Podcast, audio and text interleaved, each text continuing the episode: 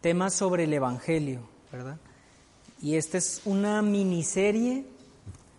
La verdad del Evangelio es tan extenso, tan profundo, que toda la vida vamos a tener que estudiar las profundidades, las riquezas del Evangelio, que no terminaremos y para eso está la eternidad. En la eternidad seguiremos descubriendo y asombrándonos de lo que es el Evangelio de Cristo, el mismo Evangelio que hemos recibido por gracia y hemos creído. Evangelion, lo que llamamos el Evangelio, es una palabra griega que significa noticias buenas, felices, alegres y gozosas, que alegran el corazón del hombre y lo hacen cantar, danzar y saltar de gozo.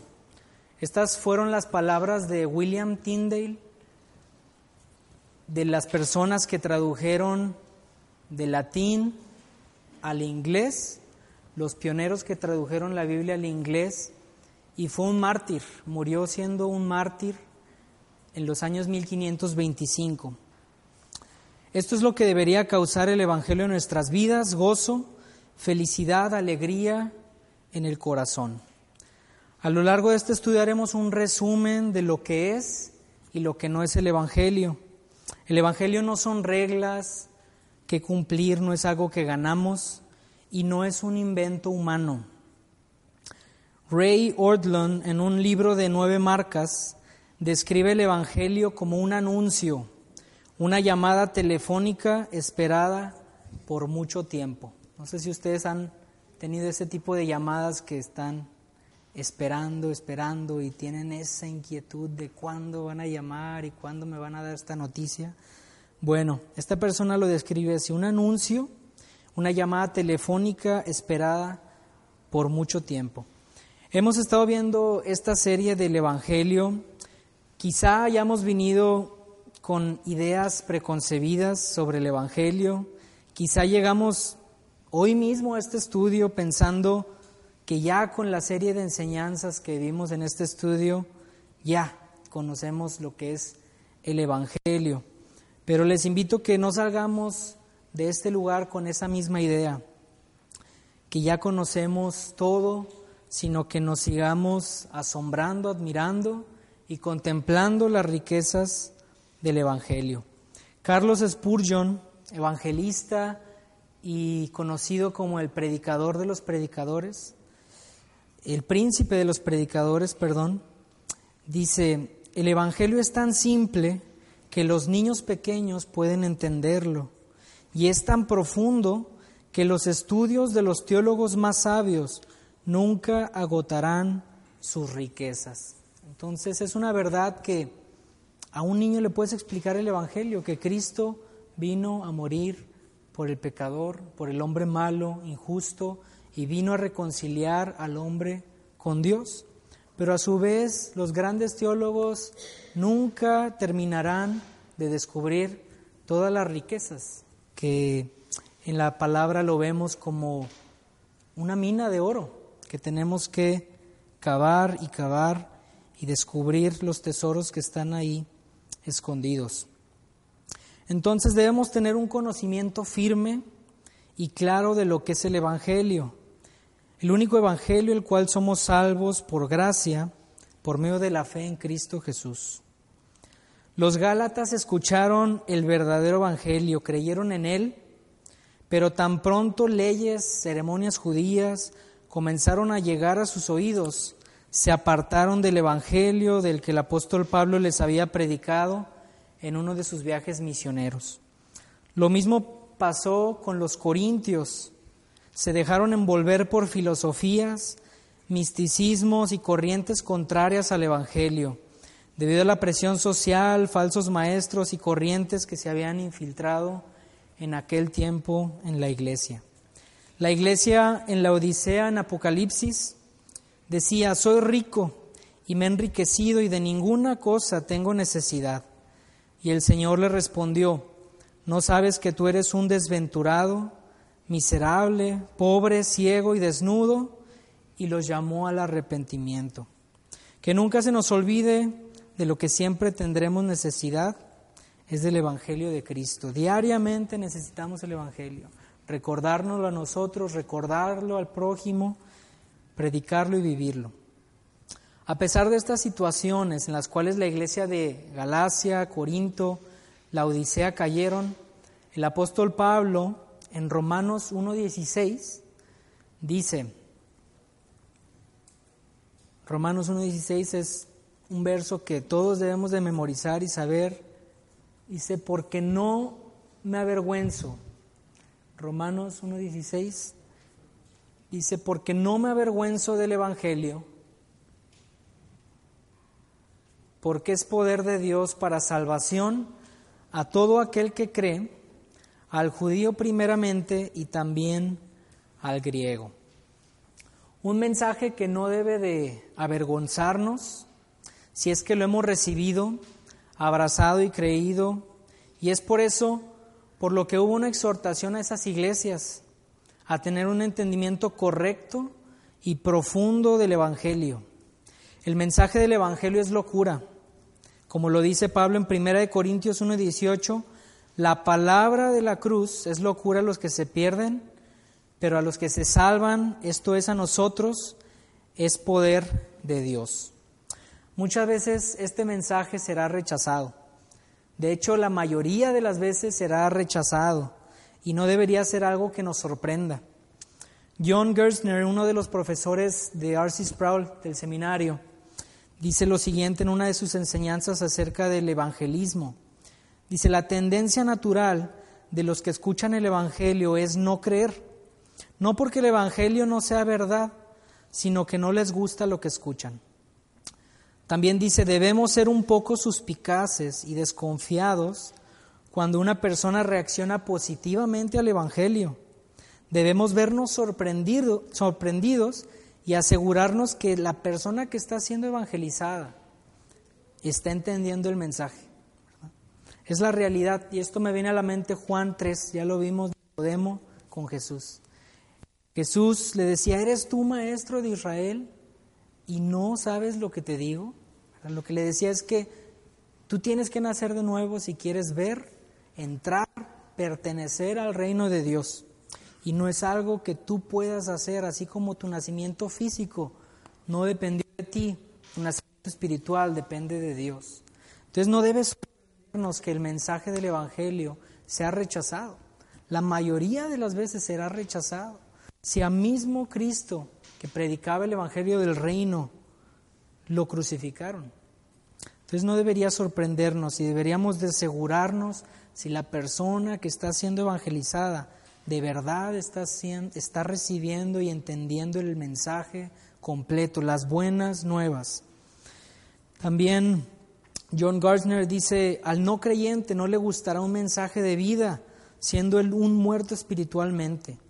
El Evangelio se debe recibir con arrepentimiento y con gozo. Jesús mismo enseñó esto en la parábola del sembrador en Mateo 13, 20 al 21 dice, y el que fue sembrado en pedregales, este es el que oye la palabra y al momento la recibe con gozo, pero no tiene raíz en sí, sino que es de corta duración, pues al venir la aflicción o la persecución por causa de la palabra, luego tropieza. La realidad es que no solo pasó en la iglesia de, de Galacia, de Corinto, de la Odisea también sucede en la actualidad. El rechazo del Evangelio, el desvío del Evangelio, también lo vivimos en la iglesia evangélica. Sin embargo, sucede porque no profundizamos en la palabra, la cual trata de principio a fin del Evangelio anunciado por Dios mismo desde Génesis 3.15.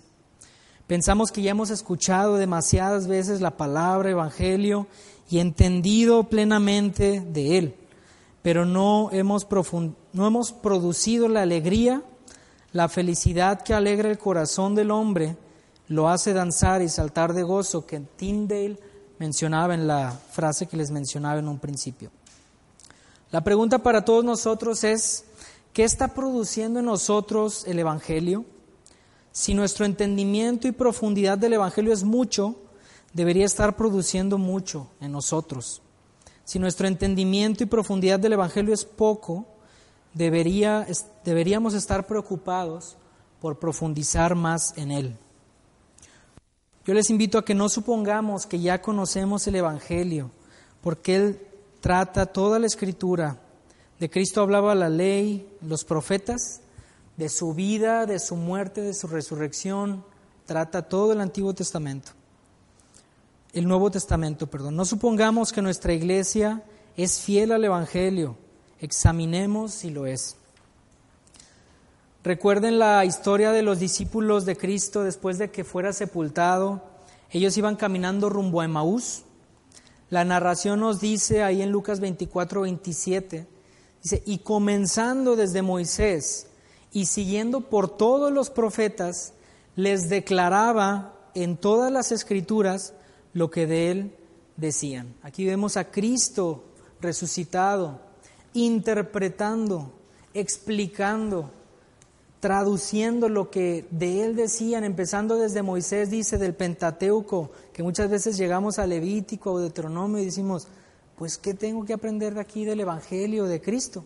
Dice que empezando de Moisés y siguiendo por todos los profetas, hasta los, los profetas mayores, los profetas menores, hasta Malaquías, decía que les explicaban a sus discípulos lo que de él decían. Estos discípulos habían estado durante el ministerio de Jesús, no habían visto las riquezas del Evangelio en la ley y en los profetas. ¿Qué tuvo que acontecer con estos discípulos? Que Cristo abriera sus ojos y su entendimiento, como en unos versículos posteriores lo vemos, para que ellos pudieran ver a Cristo reflejado en la palabra, a tal grado que llegaron a decir, ¿no ardían nuestros corazones en nosotros mientras nos hablaba en el camino? Y cuando nos abría las escrituras?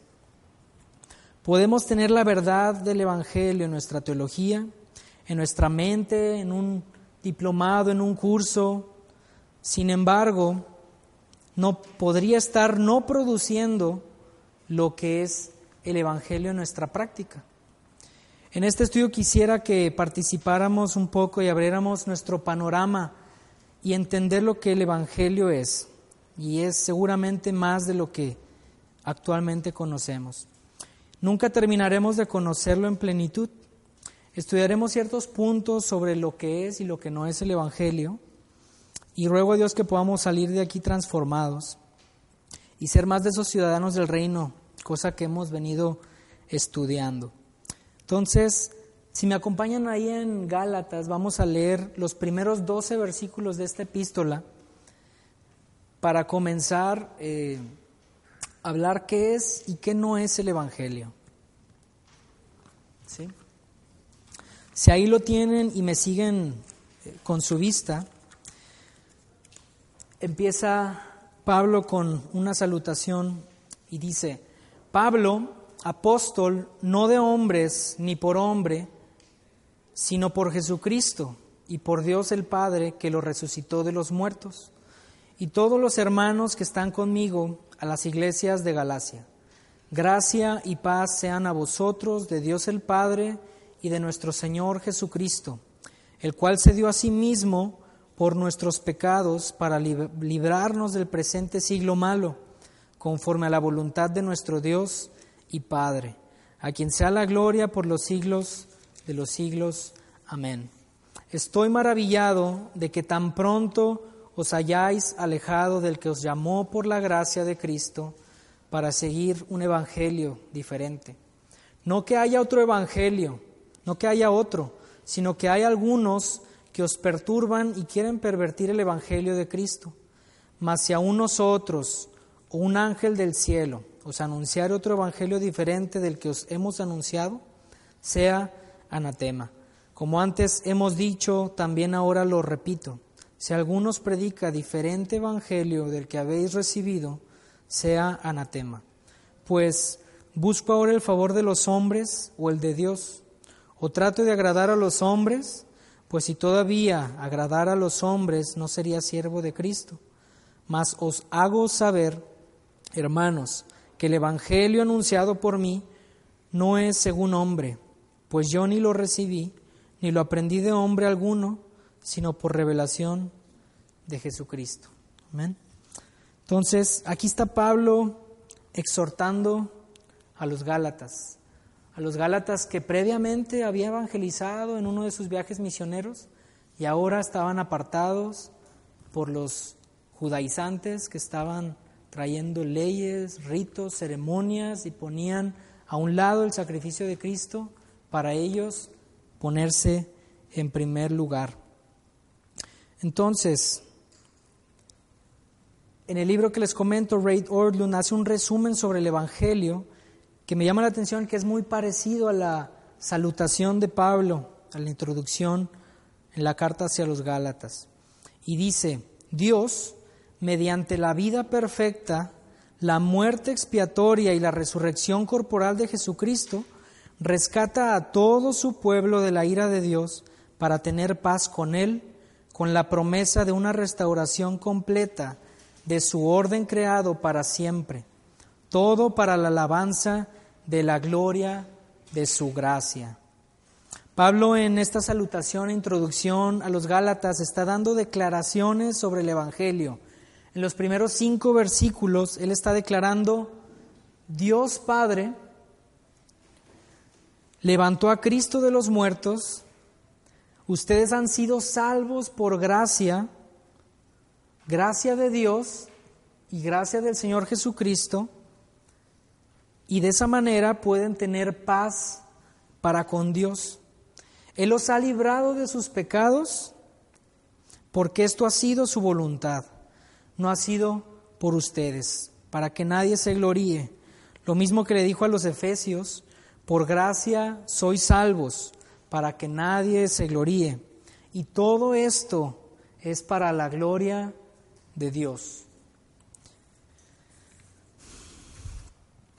Entonces, vemos en los siguientes seis versículos, ahora Pablo, después de su salutación y de afirmar cuál es el Evangelio, está haciendo declaraciones sobre las verdades del Evangelio y es donde quiero que identifiquemos qué es y qué no es el Evangelio. ¿sí? Entonces quisiera eh, abrir un momento el, diálogo y que me digan para ustedes, si se se puede todos, nos quedamos un poquito más, que nos digan en una frase, en una palabra, en un pensamiento, en una convicción que ustedes tienen, qué es el Evangelio, el Evangelio de Cristo.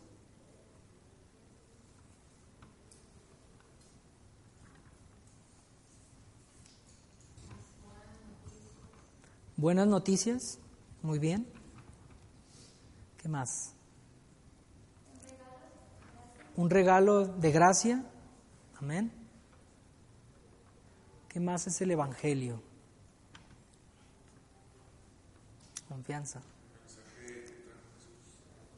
El mensaje que trajo Jesús al mundo, exacto, Mateo, vemos que Cristo predicaba el Evangelio del reino, arrepentíos y creed en el Evangelio. ¿Qué más? ¿Qué más es el Evangelio?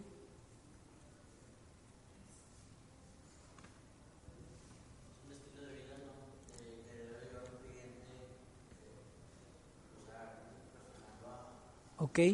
Es una vida nueva el cual refleja a Cristo, ¿ok? Muy bien. O sea, todas, todas estas verdades que me han dicho son verdades de lo que es el Evangelio.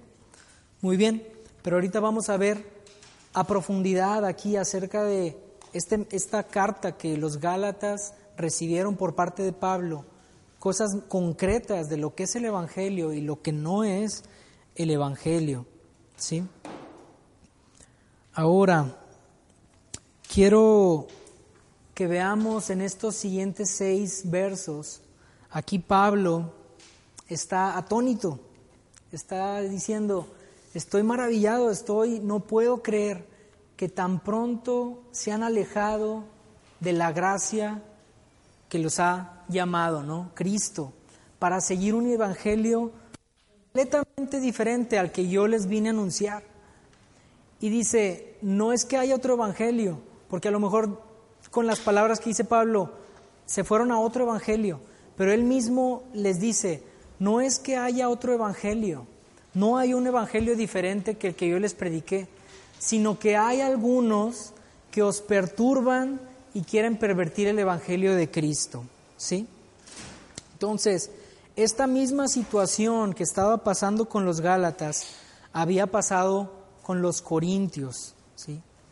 Aquí los Gálatas se habían dejado envolver por judaizantes que traían la ley por encima de la gracia y les decían a los Gálatas es que ustedes tienen que cumplir con todos estos requisitos para ser salvos y encontrar el favor de Dios.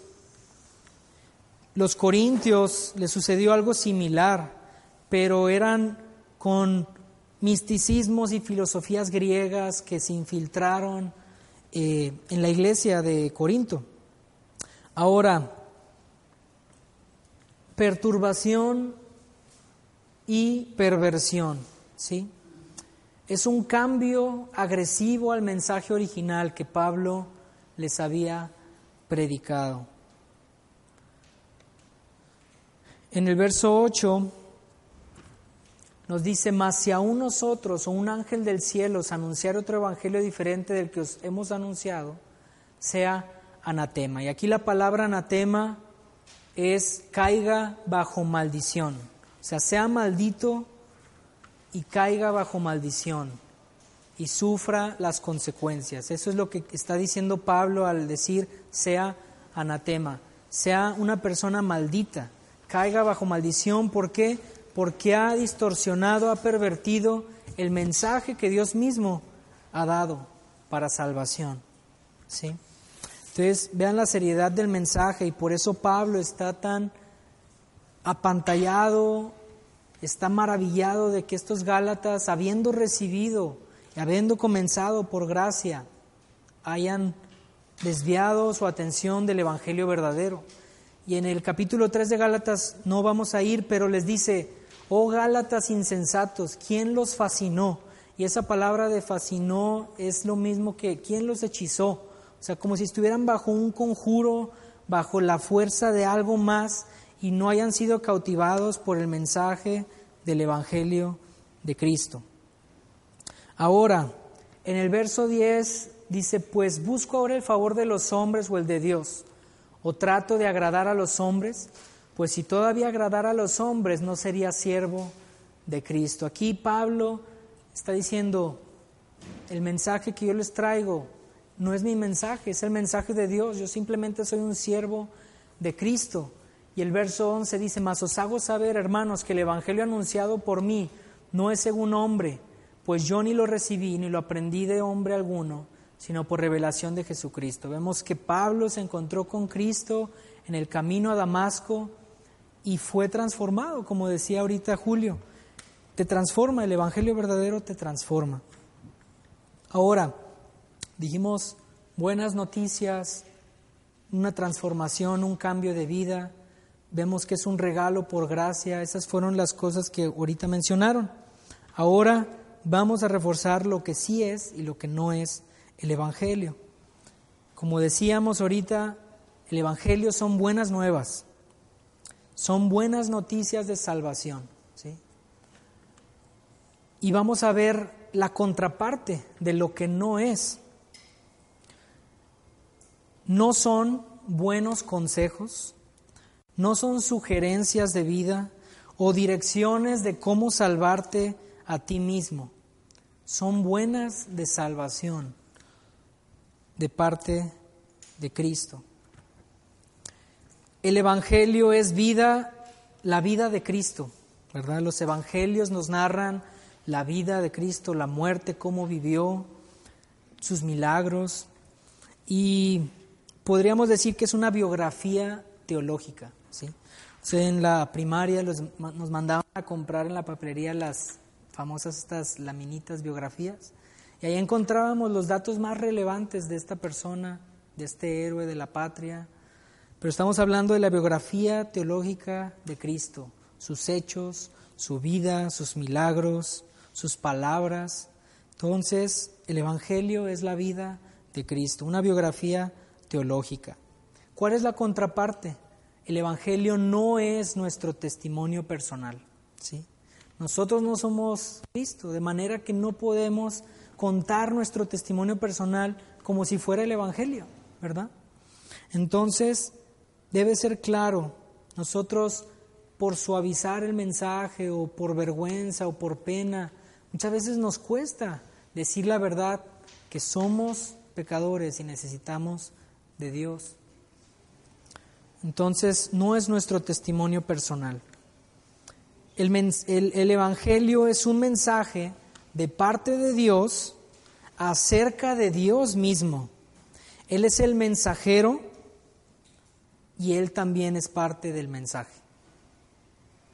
El mensaje trata de Él. Lo vemos en Génesis 3.15, si podemos ir ahí en Génesis 3.15, lo habíamos visto en uno de los estudios, la primer mención del Evangelio, el protoevangelio, cuando Dios da una promesa a Adán y a Eva después de haber fallado. Y el verso 15 del capítulo 3 de Génesis dice, y pondré enemistad entre ti y la mujer, y entre tu simiente y la simiente suya. Esta te herirá en la cabeza y tú la herirás en el calcañar. Aquí vemos el Evangelio revelado y anunciado por el mismo Dios Padre. Está diciendo, si tú has, tú, la simiente de la mujer, herirá a Satanás en la cabeza con un golpe mortal. Y tú sí la herirás a lo mejor en el calcañar con algo insignificante. Pero vemos que esta promesa que dio Dios es el, la primera mención del Evangelio en la, en la Biblia, en el cual Adán y Eva creyeron y les fue contado por justicia. Entonces vemos que el Evangelio es un mensaje de parte de Dios, Él es el autor, Él es el propietario original, pero también trata de Él mismo, de Cristo eh, el Hijo de Dios. ¿Cuál es la contraparte? El Evangelio no es un mensaje de hombres. Y si podemos regresarnos ahí a Gálatas, del capítulo 1, el versículo 11 y 12, Pablo lo reafirma y dice, mas os hago saber, hermanos, que el Evangelio anunciado por mí no es según hombre, pues yo ni lo recibí ni lo aprendí de hombre alguno. A lo mejor Adán hubiera podido decir, yo lo recibí, yo fui el primero que lo recibí y lo creí, pero Pablo está diciendo, yo no lo recibí, más bien yo lo, yo lo escuché, yo lo recibí directamente de Jesucristo, pero no es mi mensaje y ese mensaje tampoco trata de mí. En la, en la salutación vimos de quién trata, de Dios Padre enviando a Jesucristo para perdón de pecados. Todo esto para gloria de Dios por los siglos de los siglos. Entonces no es un mensaje de hombre. El Evangelio son las profecías sobre Cristo, es la vida, su nacimiento, su muerte, su resurrección. Todas estas partes de la vida de Cristo son parte del Evangelio. De manera que el Evangelio es el tema central de todas las escrituras. Y lo podemos ver en Lucas 24-27, ya lo vimos que es empezando por Moisés y siguiendo por todos los profetas, les declaraba, les interpretaba, les enseñaba de lo que de él decían, de Cristo decían a sus discípulos. Entonces es el tema central de la Biblia. ¿Cuál es la contraparte? El Evangelio no son múltiples mensajes, como lo vemos en Gálatas 1.7. No son múltiples mensajes, sino es solo uno. Dice Gálatas 1.7, no que haya otro, sino que hay algunos que os perturban y quieren pervertir el Evangelio de Cristo. ¿sí? No hay otro Evangelio, es el único Evangelio, el único mensaje de Dios profetizado desde el Antiguo Testamento, cumplido en Cristo. Entonces, con esto de múltiples mensajes, quiero decir que el Evangelio no es humanismo, no son, eh, no son reglas ni leyes, no es misticismo ni filosofías ni sentimentalismo, ni emocionalismo. Son buenas nuevas. Y tampoco son obras como eh, Pablo reafirmaba en varias de sus epístolas, no es por obras para que nadie se gloríe. Pero cabe mencionar que sí somos preparados para buenas obras. No somos salvos, más bien sí somos salvos por obras, pero no las obras nuestras, sino las obras suficientes y perfectas de Cristo. Pero nosotros sí somos salvos por gracia, preparados enteramente para toda buena obra. El Evangelio es poder de Dios para salvación, para el judío, para el griego, para el gentil, que te incluye a ti y a mí. En Romanos 1.16 lo veíamos, no me avergüenzo del Evangelio porque es poder para salvación, primeramente a todos los que creen, primeramente al griego, al judío, y también nos incluye a nosotros, ¿verdad? Entonces, el poder del Evangelio, su autoridad, dependen del autor y del propietario. ¿Sí? Vemos ahí que el poder del Evangelio, es su mensaje, no depende de otra cosa más que el autor y el propietario de ese mensaje. Entonces es poder para salvación. Su contraparte es que el Evangelio, su poder, su autoridad, no dependen de ninguna otra organización o iglesia de denominación en particular, sino reside en el poder del mensaje debido a la autoridad que tiene. Entonces no reside en ninguna organización, en ninguna persona ni en ninguna iglesia en particular. Tampoco el Evangelio y su poder su verdad depende de la elocuencia, habilidad del predicador, formas de evangelismo, persuasión o pensamiento crítico. Y si me acompañan ahí en Primera de Corintios 2, del 1 al 5, aquí Pablo lo deja bien en claro. Primera de Corintios 2 del 1 al 5 dice, así que, hermanos, cuando fui a vosotros para anunciaros el testimonio de Dios, no fui con excelencia de palabras o de sabiduría, pues me propuse no saber entre vosotros cosa alguna, sino a Jesucristo y a este crucificado. Y estuve entre vosotros con debilidad y mucho temor y temblor. Y ni mi palabra ni mi predicación fue con palabras persuasivas de humana sabiduría, sino con demostración del Espíritu y de poder, para que vuestra fe no esté fundada en la sabiduría de los hombres, sino el poder de Dios. Y a mí me impresionó este pasaje porque dije, o sea, wow, el, que, gracias a Dios que el poder de su mensaje y de su evangelio no depende de nosotros, porque si de nosotros dependiera, no funcionaría, no funcionaría. El poder de Dios que es para salvación depende de su autor, de su autoridad. Entonces este mensaje que Pablo dice aquí, sea, si alguien podía jactarse, era Pablo. Pablo, ahí en, en, en Filipenses 3:4, da una descripción de que si alguien había de jactarse, era yo. ¿Por qué? Circuncidado al octavo día, linaje de Israel, de la tribu de Benjamín, hebreo de hebreos en cuanto a la ley fariseo, perseguidor de la iglesia, en, en cuanto a la ley irreprensible. O sea, si había alguien que se podía jactar, era Pablo. Y sin embargo vemos este mensaje de humildad que dice, yo no fui con ustedes a predicarles el mensaje de Dios con mi sabiduría, con mi poder humano, con mi elocuencia. No, porque el poder del Evangelio no reside en eso, sino reside en el poder del Espíritu que trae salvación.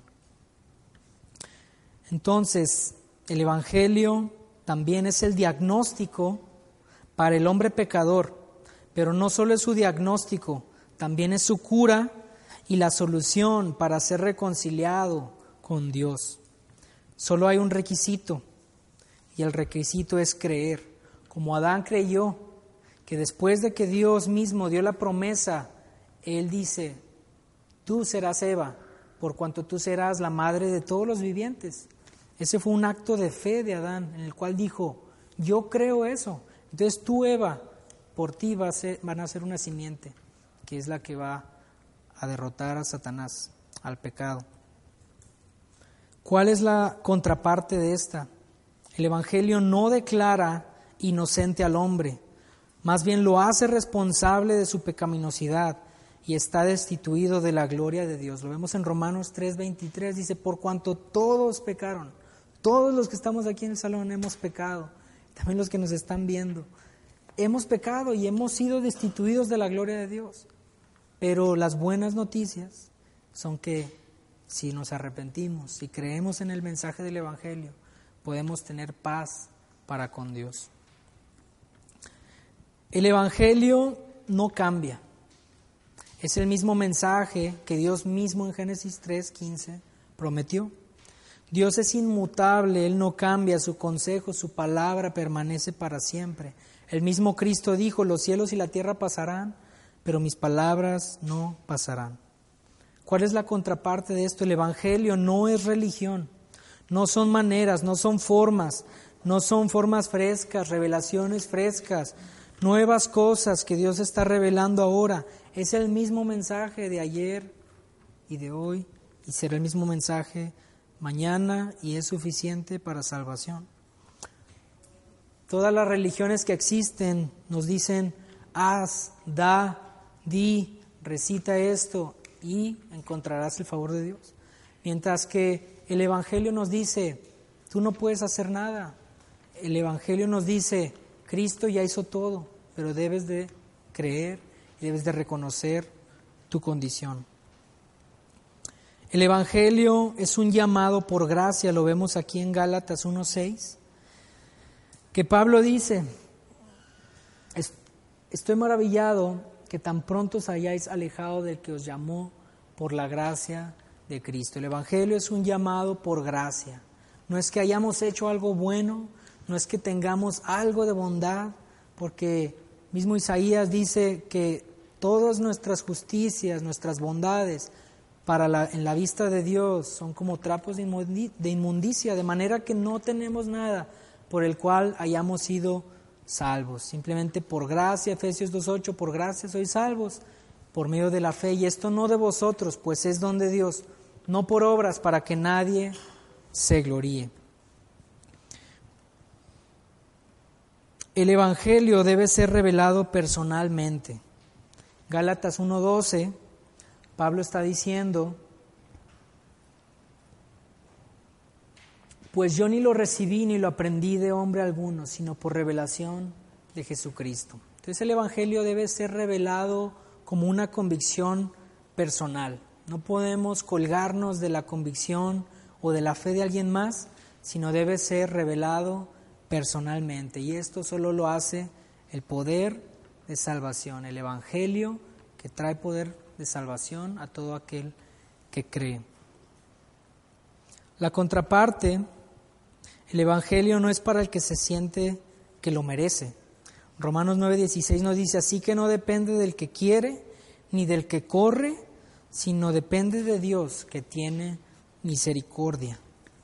El Evangelio es un mensaje que debe ser creído y proclamado. ¿sí? Lo vemos en Marcos, ahorita lo que decía Pedro, es muy importante que debe ser un mensaje que es, predicado. Eh, el Evangelio del Reino en Marcos 1, 14, 15, Jesús mismo predicando el Evangelio del Reino. ¿sí? Después de que Juan fue encarcelado, Jesús vino a Galilea predicando el Evangelio del Reino de Dios diciendo el tiempo se ha cumplido y el reino de Dios se ha acercado. Arrepentíos y creed en el Evangelio. El Evangelio, la contraparte de este, el Evangelio no es exclusivo, ¿verdad? No es exclusivo. Es para todo tipo de hombre, ¿verdad? Tanto para el judío, tanto para el griego, tanto para el gentil, tanto para el pobre, tanto para el rico, tanto para la mujer, tanto para el hombre, tanto para el esclavo, tanto para el libre, ¿verdad? Es para todos, no es exclusivo, de manera que debe ser proclamado, predicado. Nosotros como ciudadanos del reino estamos llamados a ser sal y luz. La palabra misma dice que es lámpara a mis pies, lumbrera a mi camino. Y la sal representa preservación. Muchos dicen, es que es la sal para darle un poquito de sabor, ¿verdad? Y por eso hacemos esto y por eso hacemos esto otro. Pero en tiempos antiguos no había refrigeradores, había aires acondicionados, de, manera que la sal servía para preservar los alimentos. ¿Y cuál sabemos que es nuestro alimento? Es la palabra de Dios. No solo de pan vivir el hombre, sino de toda palabra que sale de la boca de Dios. De manera que somos sal para preservar ese mensaje que no cambia, es el mismo. De manera que hoy vamos a predicar el Evangelio, el mismo Evangelio, mañana vamos a predicar el mismo Evangelio, pasado mañana nos predicaremos el mismo Evangelio. El Evangelio es transformador. Ha transformado a Jacobos en Israeles, ha transformado a Simones en Pedros y ha transformado a Saulos en Pablos. Y a nosotros también nos ha transformado de manera que nos da un antes, nos da un después. Nos somos nuevas criaturas al que está en Cristo, de manera que somos transformados de gloria en gloria. Ahora para cerrar, quisiera hacerles unas preguntas. ¿Hemos sentido vergüenza del Evangelio alguna vez? ¿Cómo deberíamos reaccionar ante este mensaje al conocer el único Evangelio que nos ha salvado? ¿Cómo deberíamos de actuar? ¿Cómo deberíamos de hablar, de pensar? ¿Cómo deberíamos de leer la misma palabra con, con los, la lupa y los ojos del Evangelio, de ver a Cristo en cada capítulo, en cada historia, en cada libro de la Biblia.